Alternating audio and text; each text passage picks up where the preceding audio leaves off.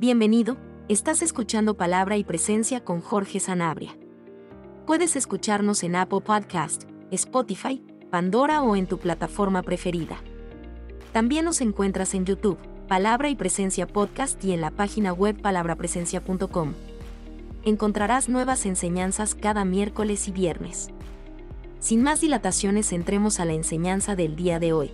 Dios te bendiga, pueblo de Dios. Te habla Jorge Sanabria de Palabra y Presencia trayendo inspiración y motivación bíblica para nuestro día a día.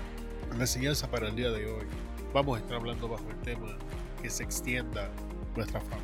El texto base lo encontramos en Mateo, capítulo 4, versículos 24 a 25. Y leemos, se extendió su fama por toda Siria y traían a él a todos los que estaban enfermos afectados con diversas enfermedades y dolores, los endemoniados, epilépticos y paralíticos, y él, hablando de Jesús, los sanaba. Y lo siguieron grandes multitudes de Galilea, Decápolis, Jerusalén y Judea y del otro lado del Jordán. Vamos a orar por todos. Padre, en el nombre de Jesús, adoramos, glorificamos y bendecimos tu nombre. Y venimos a tu presencia en esta hora, Señor pedir que nos ayudes a enseñar la palabra, pedir la dirección de tu Espíritu. Jesús, tu nombre, mi Señor, sea glorificado en este día. Danos gracias para enseñar, danos gracias para poder hablar con claridad. Ayúdanos a extraer la enseñanza y la información que está en el texto, Y que toda esta información nos redirija hacia ti, Señor y a glorificar tu nombre. Espíritu Santo, ayúdame. Espíritu Santo, guíame. Espíritu Santo, pon palabra en mis labios. Pido perdón por mis ofensas, mis pecados, Señor. Sabemos que te ofendemos. Confiamos, Señor, que por gracia vamos a recibir lo que hemos pedido para la gloria de tu nombre. Bendice, oh Dios, a los hermanos y hermanas que escuchan la enseñanza en el día de hoy. Que tu palabra los alcance, que ellos puedan entender la enseñanza, que ellos puedan entender la enseñanza, que tu palabra, Señor, abra nuevas puertas, que tu palabra, Señor, traiga un nuevo enfoque, abra nuestros ojos, Señor, que nuestros corazones reciban tu palabra, Señor. En el nombre de Jesús. Amén. Vamos a leer el texto base una vez más. Mateo capítulo 4 versículos 24 a 25. Se, extendió su fama por toda Siria y traían a él todos los que estaban enfermos, afectados con diversas enfermedades y dolores, los endemoniados epilépticos y paralíticos, y él los sanaba. Y lo siguieron grandes multitudes de Galilea, Decápolis, Jerusalén y Judea, y del otro lado del Jordán. Y se extendió su fama. La Biblia es clara, dejándonos saber que Jesús era un hombre famoso. Pero vamos a definir qué es fama. En el día de hoy voy a usar dos diccionarios y ninguno de ellos es bíblico. Vamos a usar el Oxford Languages y vamos a usar el RAE, que es el diccionario de la Real Academia Española. Según el diccionario Oxford, fama es hecho de ser reconocidas las cualidades de una persona o una cosa, los actos de una persona por mucha gente y de que se hable de ellos. También fama es la opinión, idea o concepto que la gente tiene sobre una persona o una cosa. El diccionario de la Real Academia Española define fama como la condición de famoso no hay que confundir la fama con el éxito. También la define como la opinión que la gente tiene de alguien o de algo. También dice que es la buena opinión que la gente tiene de alguien o de algo. Y también dice que es la noticia extendida acerca de algo. Así que ya hemos definido qué es fama. Y según la definición de fama, las cualidades de Jesús eran conocidos. Los actos de Jesús eran conocidos por mucha gente y hablaban de ello. Según la definición, la gente tenía una opinión, una idea, un concepto sobre Jesús y las cosas que él hacía.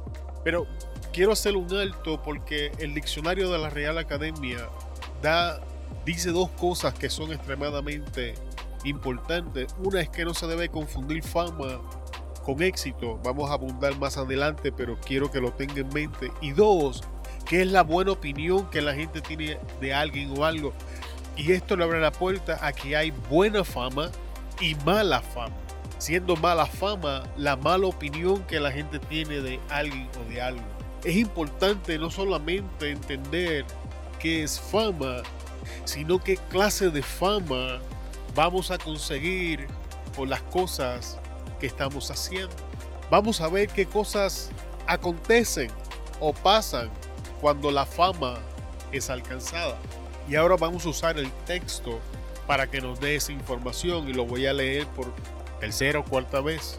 Se extendió su fama por toda Siria y traían a él todos los que estaban enfermos, afectados con diversas enfermedades y dolores, los endemoniados, epilépticos y paralíticos, y él los sanaba. Y lo siguieron grandes multitudes de Galilea, Decápolis, Jerusalén y Judea y del otro lado del Jordán. El texto nos enseña que hay ciertas cosas que acontecen cuando fama es alcanzada. Palabras clave en el texto que hablan de esto son y traían a él y lo siguieron grandes multitudes. Y de Jerusalén, de Galilea, Decápolis, Judea y del otro lado del Jordán. Cuando se alcanza fama, la necesidad de salir a buscar para ofrecer lo que Dios nos ha dado o de perseguir crecimiento es sustituida por la llegada voluntaria de personas y o instituciones u organizaciones que reconocen lo que Dios nos ha dado y desean beneficiarse y ser partícipes en lo que está aconteciendo. Nota que el texto enseña que cuando la fama de Jesús se extendió por toda Siria, le traían a él todos los que estaban enfermos, afectados con diversas enfermedades. Así que uno de los beneficios de alcanzar fama es que ya no hay que salir a buscar a quien ofrecer o presentarle lo que Dios nos ha dado, que la necesidad de perseguir el crecimiento no es una prioridad porque las personas están viniendo. Lo otro que el texto nos enseña y lo siguieron grandes multitudes. Y esta es la razón por la cual perseguir el crecimiento es sustituido. Porque la fama viene acompañada de crecimiento donde personas ahora siguen al hombre de Dios, incrementando de esta manera el tamaño de la iglesia o audiencia presente. Y aquí vamos a lo que decía antes, es importante no confundir aumentos de personas con crecimiento ministerial. Estas cosas, amado hermano, no están relacionadas entre sí. Recordemos que a Jesús lo siguieron las masas, sin embargo, no hay registros de que estas masas pasasen a formar parte del grupo de hombres que fue escogido para servir y heredar la encomienda de predicar el Evangelio. También tenemos que recordar que fueron las masas las que gritaron, crucifíquenle delante de Pilatos. Así que es importante entender que los beneficios de la fama no tienen nada que ver con la madurez espiritual en el ministerio, ni tampoco con el éxito del mismo, sino que las masas o estas personas que vienen llegando a escuchar lo que Dios ha puesto en la boca del siervo de Dios, simplemente dicen y enseñan que la fama del ministerio ha sido extendida. Por último, el verso también dice de Galilea, Decápolis, Jerusalén y Judea y del otro lado del Jordán. Y esto nos habla expansión de territorio e influencia. Sin embargo, ¿por qué las personas seguían a Jesús?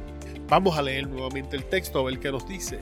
Se extendió su fama por toda Siria y traían a él, a quienes traían todos los que estaban enfermos, a los afectados con diversas enfermedades y dolores, los endemoniados, los epilépticos y paralíticos, y él los sanaba. Jesús, amado hermano, era la contestación a una necesidad de ese grupo de personas. No era solo el único camino a la salvación, también era su sanador, su libertador, en otras ocasiones fue su proveedor y de esta manera sucesivamente. Esto nos enseña, amado hermano, que el ministerio que Dios ha puesto sobre nuestros hombros tiene la responsabilidad de no solo predicar el Evangelio para salvación, sino ser la contestación a la necesidad de aquellos que van a seguir el ministerio. Porque si Jesús no estuviese sanando, no había necesidad de llevarle los enfermos. Y, y es aquí, amado hermano, en uno de los puntos donde muchas veces nos equivocamos. Olvidamos que los ministerios que Dios pone sobre nuestros hombros deben ser la contestación a una necesidad en el área donde hemos sido plantados. Pero, ¿qué cosas hizo Jesús para que su fama, su buena fama, se extendiera? Vamos a leer el verso 23. Dice, y Jesús iba por toda Galilea, enseñando en sus sinagogas, proclamando el Evangelio del Reino y sanando toda enfermedad y toda dolencia en el pueblo. ¿Qué hacía Jesús? Lo primero que hacía era que enseñaba en las sinagogas. Lo segundo que hacía, proclamaba el Evangelio en el reino. Y lo tercero que hacía era sanando toda enfermedad y dolencia en el pueblo tenemos que entender o quiero establecer una diferencia. Predicar y enseñar son dos cosas diferentes. Y la Biblia nos enseña que Jesús no estaba predicando, Jesús estaba enseñando, Jesús estaba instruyendo en las sinagogas, Jesús estaba abriendo las escrituras para que se entendiesen claramente para aquellos que la escuchaban de tal manera que aquellos que escuchaban lo que Jesús enseñaba se beneficiaran de los misterios escondidos en la misma. Lo segundo que salía Jesús, salía a evangelizar. Es común para algunos de nosotros, por lo menos yo tengo esta tendencia, entregarnos a la enseñanza y olvidar la importancia de presentar las buenas nuevas de salvación en los altares de nuestras iglesias y ministerios, no solamente fuera de nuestras congregaciones, Muchas veces nos envolvemos tanto en la enseñanza que se nos olvida predicarle las buenas nuevas del Evangelio a los hermanos y hermanas que están sentados porque muchos hermanos y hermanas que profesan la fe jamás han escuchado el Evangelio. El Evangelio, amado hermano, aunque le parezca increíble, en muchas iglesias y congregaciones no es predicado nos hemos entregado a lo que es la enseñanza y hemos olvidado la proclamación del Evangelio del reino. Y esto, amado hermano, es problemático en muchas maneras.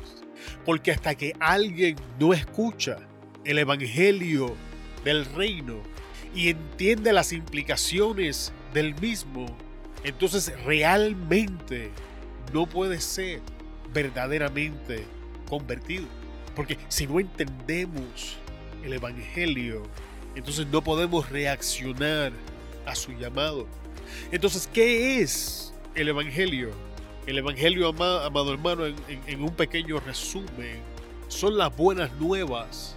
Primero, antes de las buenas nuevas, son las noticias al hombre de que por su estándar, de que por sus obras, de que por nada de esfuerzo humano puede satisfacer la ley moral de Dios y que vamos a ser juzgados basados a esa ley y que cuando seamos hallados faltos y vamos a ser hallados faltos bajo la ley moral de Dios, vamos a ser sentenciados al infierno eternamente por nuestros pecados y nuestras transgresiones.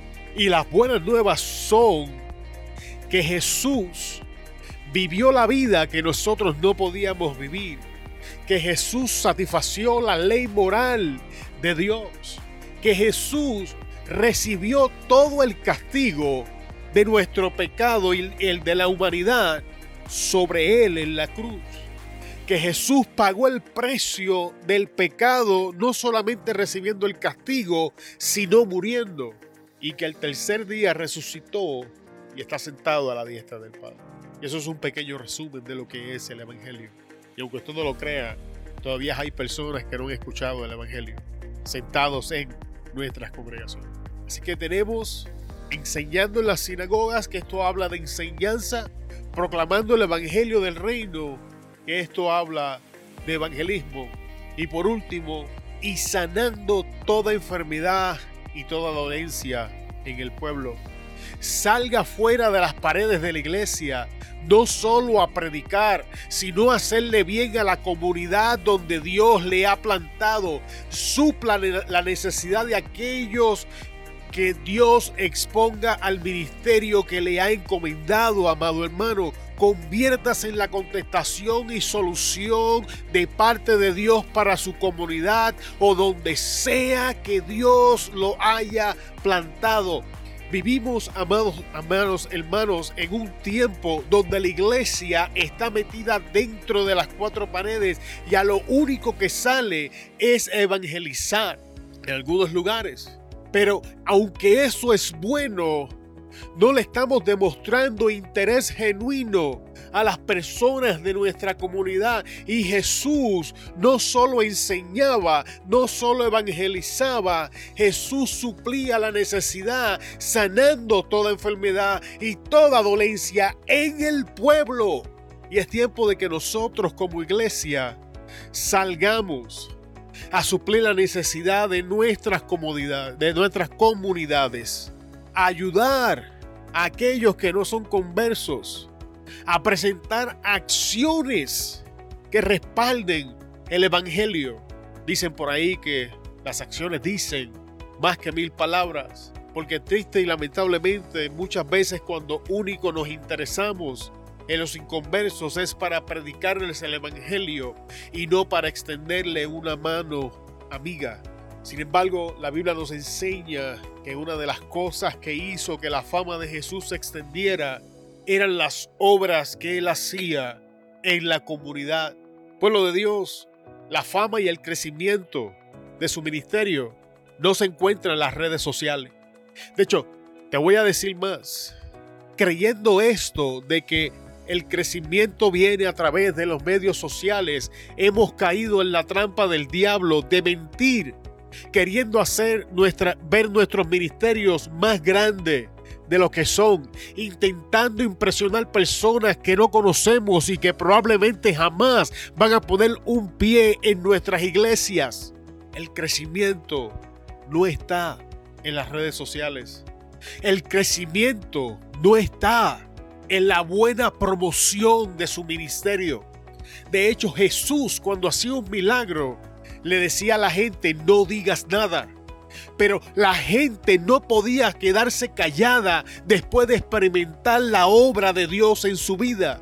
Si usted quiere que si usted quiere que su ministerio se expanda, si usted quiere que la fama de lo que Dios está haciendo en su iglesia, en su ministerio, en su vida se expanda, deje de promoverse usted y deje que la gente a la cual usted está ayudando sea la carta de recomendación de su ministerio. Pero no, invertimos horas promoviendo las actividades en las redes sociales. Pasamos horas haciéndole un thumbnail al videíto que vamos a ponerle en YouTube. Si le damos comida a un homeless, le sacamos 80 fotos, las ponemos en 30 plataformas, con la excusa que hay que dejarle saber al mundo que se está haciendo bien. Pueblo de Dios, esas son las formas del mundo. Y quiero dejarte saber que esos likes fueron tu recompensa. Esos comentarios fueron tu recompensa. Pero si tú entras a tu aposento y oras en lo secreto, tu Padre que ve en lo secreto te recompensa en público.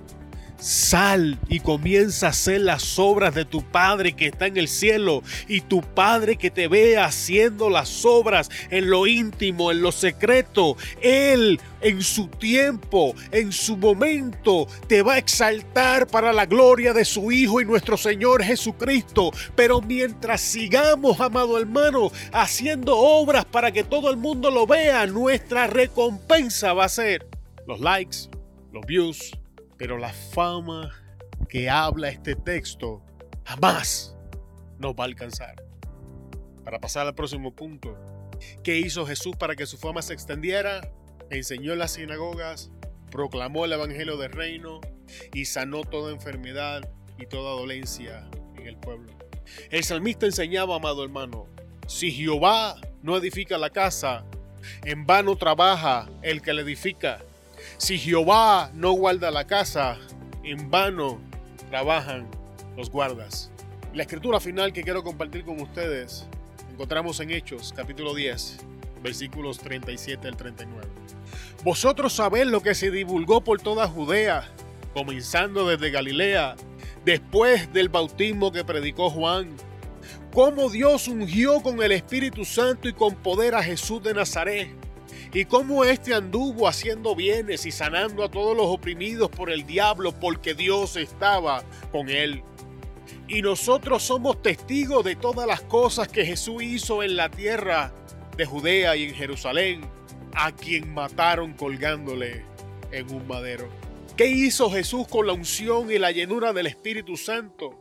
Según el versículo 38, como Dios ungió con el Espíritu Santo y con poder a Jesús de Nazaret. La llenura, amado hermano, del Espíritu Santo es esencial, vital y necesaria para hacer las cosas que somos llamados a hacer. Todas las cosas que hizo Jesús en este texto son el producto de este inicio en el 38 cómo Dios ungió con el Espíritu Santo y con poder a Jesús de Nazaret oración, estudio de la palabra y ayuno, consagración son necesarios para cultivar nuestra vida espiritual y ejercer las funciones que debemos hacer, pero queremos los resultados de la unción sin caminar con el ungido. Queremos los resultados de la unción, queremos hacer las obras de la unción sin consagración, sin oración, sin ayuno, sin estudio de la palabra. Amado hermano, la Biblia es clara. Jesús, Dios ungió a Jesús con el Espíritu Santo y con poder. Y todo lo demás que Jesús hizo era el producto de esto. ¿Y qué cosas hizo Jesús? El verso te dice. Y cómo estuvo haciendo bienes y sanando a todos los oprimidos del diablo, porque Dios estaba con él. ¿Qué hizo Jesús con la unción y el poder que el Padre le otorgó? Jesús estuvo andando haciendo bienes. Jesús estuvo sanando a los enfermos. Jesús estuvo liberando a los oprimidos por el diablo. Y la única razón por la que podía hacer eso era porque Dios estaba con él. Amado hermano, amado hermana que me escuchas, te pregunto, ¿para qué quieres la unción? ¿Para qué pedimos poder? Y si la tenemos, ¿qué estamos haciendo con ella? Pero no queda aquí. El verso 39 enseña, y nosotros somos testigos de todas las cosas que Jesús hizo en la tierra de Judea y en Jerusalén. Las acciones de Jesús quedaron grabadas en las memorias de sus discípulos y ellos testificaron de las cosas que Jesús hizo. Estamos viendo lo mismo que vimos en Mateo 4, lo estamos viendo aquí. Jesús, con sus obras, creó testigos que ahora hablaban de las cosas que él hizo. Jesús no se recomendaba a él mismo. Las obras que hacían daban testimonio de quién él era y quién lo había enviado. Y ahora sus discípulos están haciendo lo mismo. Y por último, a quien mataron colgándole en un madero. Es importante, pueblo de Dios, que entendamos que aún haciendo el bien, tenemos que estar preparados para ser traicionados y heridos por aquellos a quienes estamos ayudando.